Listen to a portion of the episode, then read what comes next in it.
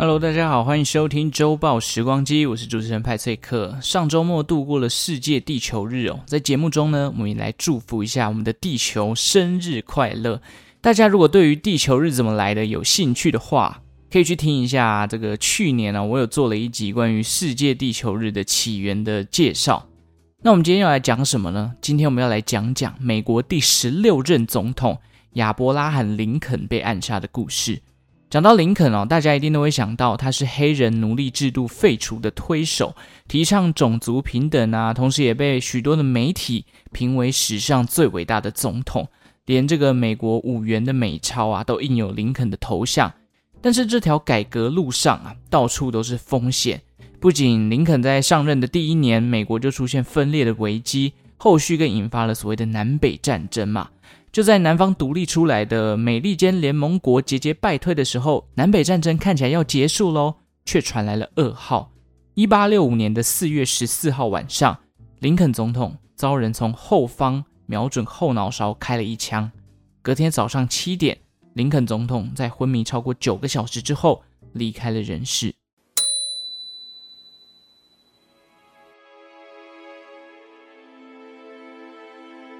好，在讲整体暗杀事件之前呢，我们先来快速的前情提要一下美国的奴隶制度。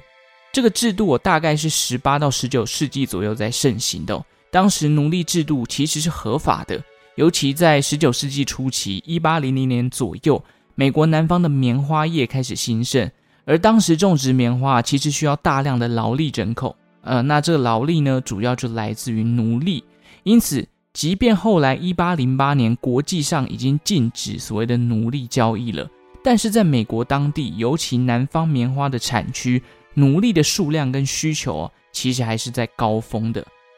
那在美国地区呢，其实就分成了两派，一派是所谓奴隶制度合法的蓄奴州，另一派就是反对奴隶制度的自由州。这股意识形态啊，基本上在十九世纪是蔓延整个美国的。大家应该都听过有一本小说叫做《汤姆叔叔的小屋》，其实这本小说的立场就很明显是反对所谓的奴隶制度的。那也因为它的畅销呢，更加深了美国双方对于奴隶制度的冲突。到了十九世纪中啊，废除奴隶制度的声浪就逐渐扩大，这时候也诞生了现今美国两大党当中的另一个党，就是共和党，其中林肯就是共和党的党员之一。后来到了一八六零年呢，林肯正式当选美国总统。这时候啊，也是奴隶制度议题热度的高峰。在林肯一上任，他就先透过拉高进口关税，跟颁布了所谓的宅地法，有点类似我们以前这个历史课本里面学到的公地放领啊。一方面保护美国本土工业化的发展，另一方面呢，也打击了南方那些大地主的利益，这让美国南方那些重度仰赖奴隶的地区。就被送哎哦，我的利益都被你剥夺掉了，他们就直接不演了，直接退出美国这个群组哦，他们自己独立组织了一个叫做美利坚联盟国，后续就引发了美国历史上最严重的内战，也就是南北战争。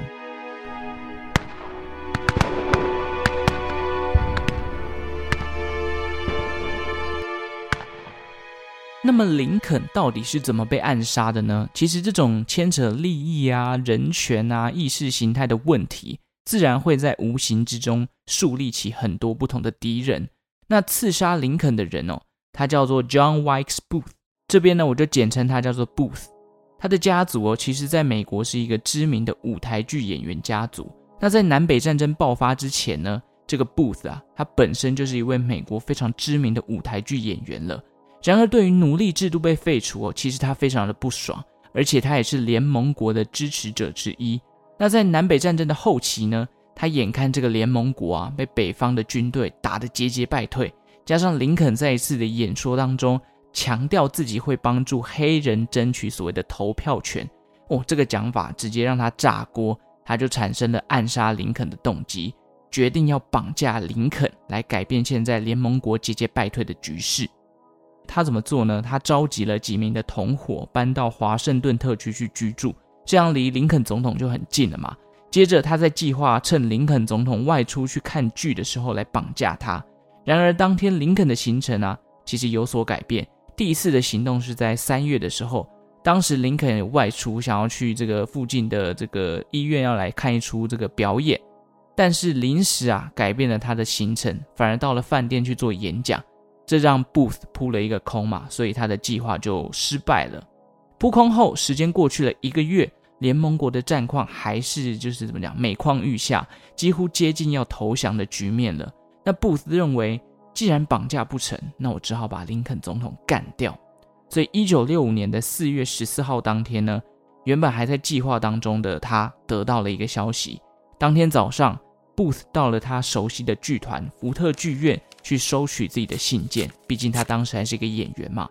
没想到无意间呢，他从剧团那边得知消息，林肯总统晚上要到剧团来看表演。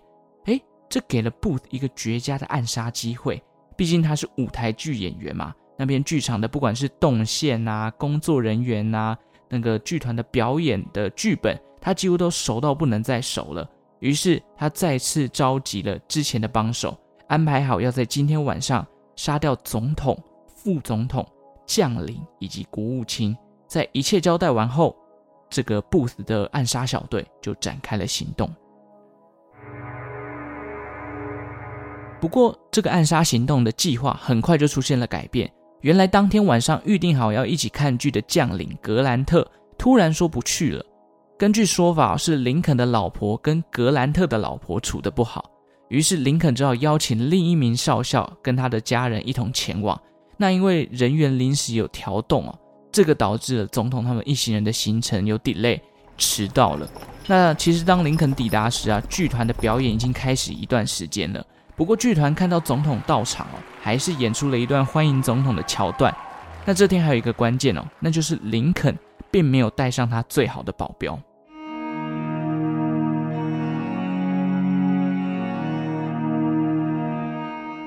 随着舞台剧演出的过程，Booth 一行人也在附近的酒吧潜伏，准备等到中场休息的时候潜入总统的包厢，干掉总统一行人。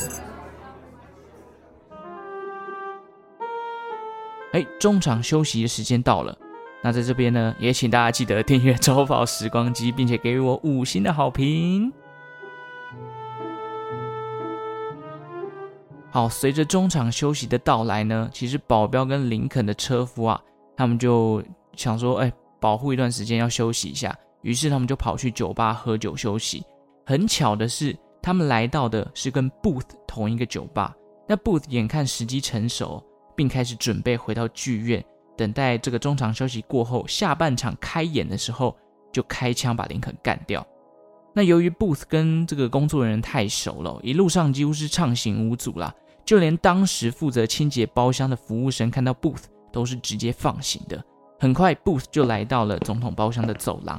这边包厢的想象哦，大家如果有看过这个诺兰的电影《天能》的话，最一开始暗杀的场地。就有点类似那个格局啦。那剧院的楼上，如果大家都没有概念，可以去查一下什么什么巴黎剧院啊等等，楼上都会有那种一格一格的包厢嘛，所以大概就是那个环境的感觉。随着下半场的开始呢，Booth 其实已经潜行到总统包厢的门外了。这时候在包厢内呢，其实只有林肯总统夫妇跟少校夫妇。Booth 由于对于这场剧啊。真的是熟门熟路，基本上他自己也演过好几遍了，所以剧本下一句台词要讲什么，他了如指掌。他趁着这个舞台剧演员讲出那句很好笑的梗跟很好笑的台词的时候，全场哄堂大笑嘛。这时候林肯也跟着笑，那声音就会很大。趁着大家都在大笑的时候布开门闯进了包厢，朝着这个林肯的后脑开了一枪，林肯瞬间就失去意识，瘫坐在座椅上。可是，即使笑声再大，这枪还是惊动了旁边的少校。少校跳起来，马上跟 boot 搏斗。那 boot 马上也是丢掉了手上的手枪，拔出了腰间的匕首，往少校的肩膀刺了一刀。这时候 boot 打算从包厢跳到舞台上，可是哦，这个少校也算是非常的英勇啊，他就把 boot 抓住，就导致 boot 在跳下去舞台的时候呢，重摔在地板上。旁边的旗帜也跟着被扯掉了，一时之间舞台上面乱七八糟。可是所有的观众都以为这其实是表演桥段的一部分。布重摔之后呢，赶快爬起来，跑到了舞台的正中央，高喊说：“他是为了南方报仇的字句。喊完之后，看着越来越多人要追上来逮捕他，他赶紧逃向旁边的小门，跨上自己准备好的马匹，扬长而去。同一时间，外科医生也来到了总统的包厢，查看林肯的状况。一开始大家以为林肯是被刀剑刺伤的，后来检查才发现，林肯的左耳后方有一道枪伤。随着医生的抢救无效，隔天早上林肯就去世了。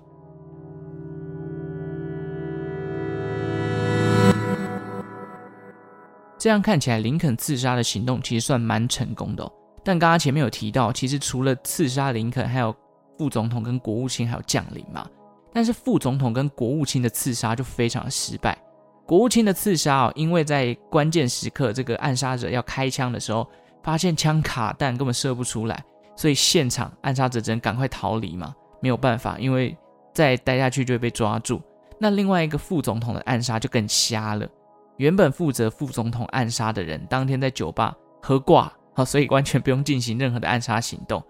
那 Booth 呢，在完成林肯总统的暗杀之后，他一路逃亡，回到自己的家乡马里兰州，并且躲在一间谷仓里头。随着总统被暗杀的消息传遍整个美国之后，寻找 Booth 的人力呢也迅速扩大。最终在四月二十六号当天，Booth 被发现隐身在马里兰州的谷仓内。被包围的 Booth 第一时间其实是拒绝投降的哦，因为他觉得他是在做对的事情嘛。尽管士兵们扬言说我们要放火喽，你再不出来，你就要在谷仓内被活活烧死。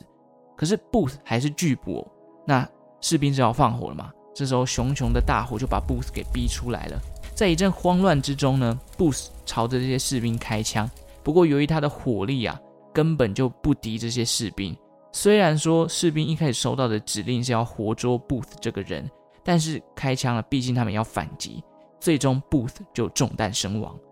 好，整个暗杀事件就到这边告一个段落。从四月十四号林肯被暗杀之后，过了大概九天十天，Booth 就在这个马里兰州的谷仓当中被士兵给击毙了。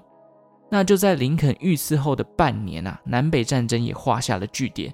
这场为期四年的战争。最终换来了奴隶制度的废除，同时也保障了美国领地的完整，但却造成了非常严重的士兵损伤。好了，以上就是今天对于南北战争林肯遇刺的分享啦，感谢大家今天的收听哦。如果喜欢周报时光机的节目呢，也欢迎订阅我的频道，并且可以在你的收听的平台上面给予周报时光机五星的好评。那如果你有想听的内容，或是想对派翠克说说话的话，欢迎在下方资讯栏填写表单，或者到 Apple Podcast 留言给我，也是没有问题的。最后呢，也感谢正在收听的你，为我创造了一次历史的收听记录。我们就下次再见啦，拜拜。